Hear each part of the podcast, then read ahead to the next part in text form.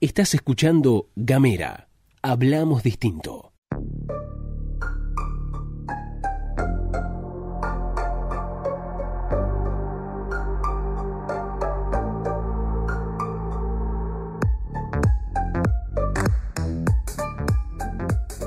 Sean todos bienvenidos a De Jardines Ajenos. En el podcast de hoy me gustaría charlar con ustedes sobre un impulso tan viejo como el mundo, el que los toscanos llamaron poéticamente vendetta. Que la vida es injusta lo sabemos todos, que rara vez se castigan las pequeñas inequidades también.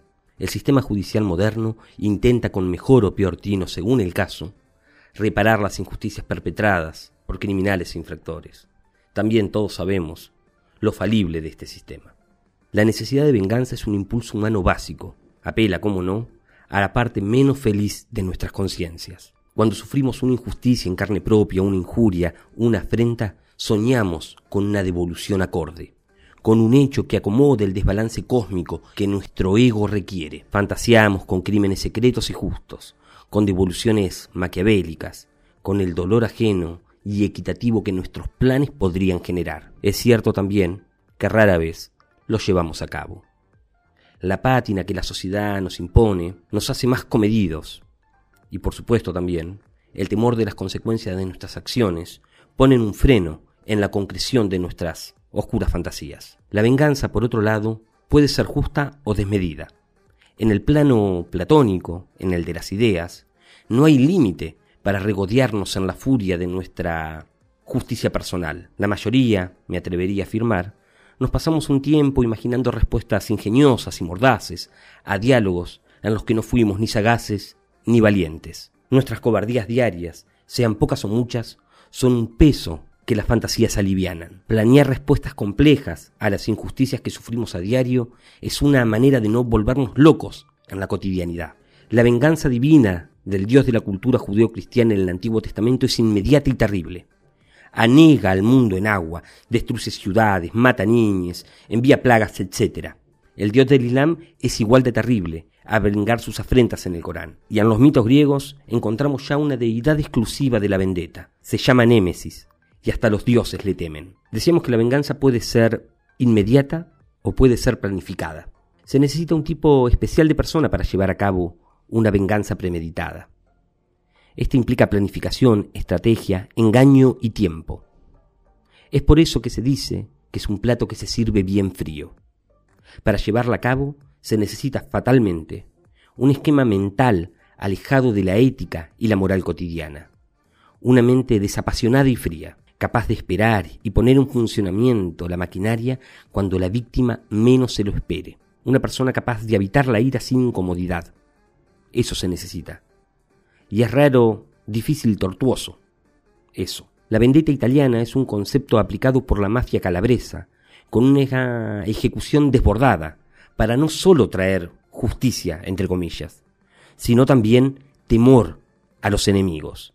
Es al mismo tiempo una declaración política de fuerza arrolladora. Ejecutar una venganza nos pone del lado oscuro de la vida, nos transformamos en aquello que despreciamos. Ejecutarla es también ser el otro, ser la otra cara del primer perpetrador, una idea borgiana por donde se la mire. Las ficciones han dado cuenta desde siempre de este impulso básico, ¿no? Como decíamos, lo encontramos en los mitos de casi todas las culturas. Lo encontramos en la ley del talión y su ojo por ojo y su diente por diente. Igual respuesta a la afrenta recibida. En las sociedades medievales o feudales era responsabilidad de los hijos varones vengar la muerte violenta de sus padres. Con la llegada de los estados modernos, esas lógicas fueron descastadas al mundo de la literatura. Es imposible un mundo donde todos nos venguemos de todos, porque nadie está exento de cometer injusticias casi de carácter diario, más allá de qué tan sinceros seamos con nosotros mismos. Por otro lado, el amor traicionado o no correspondido también acecha en las ficciones y lastimosamente en la cotidianidad.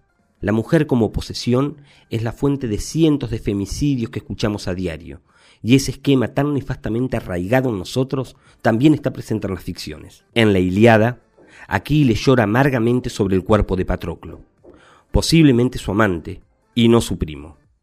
Jura venganza sobre Héctor y su cólera no tiene límites.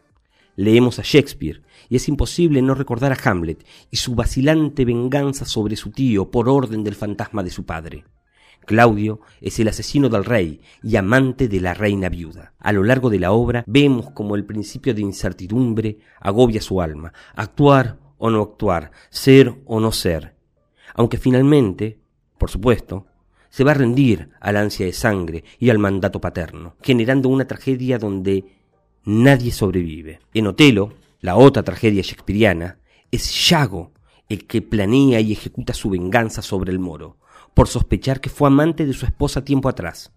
En Shakespeare son también venganzas pírricas, ¿no? El desborde mata a todos los protagonistas, la vendetta los ahoga a todos en una muerte que el odio propicia. En Cumbres Borrascosas, esa gran novela de Bronte, el odio no es hacia una persona, sino hacia un linaje entero. Bronte bucea en los pozos profundos del odio de clase y de la pasión no correspondida.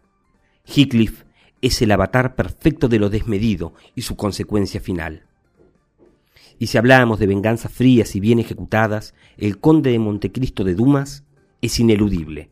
Edmond Dantes pasa trece años encarcelado injustamente por la traición de su mejor amigo. En su encierro planea minuciosamente su venganza, calculando cada paso del camino, planea la caída de su enemigo y de todos sus asociados. En Moby Dick, la venganza de Ahab sobre la ballena blanca que le arrancó la pierna es feroz. En este caso, la necesidad de retribución llega al paroxismo de la locura. Un odio sin límites obliga al capitán a condenar a toda la tripulación del Pequod a una cacería infernal. La ballena es un monstruo que nos mira desde el abismo y sonríe sabiendo que Ahab es su reflejo. Hay una gran novela de Dickens que se llama Grandes Esperanzas. En ella un joven pintor se enamora de una joven aristocrática, que a lo largo de muchos años jugará con él de manera despiadada, rompiendo su corazón una y otra vez.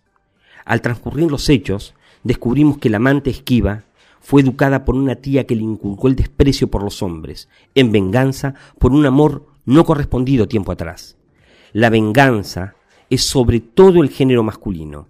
La dimensión del odio es de proporciones cósmicas. Leer libros sobre venganzas nos llena de pavor y de satisfacción.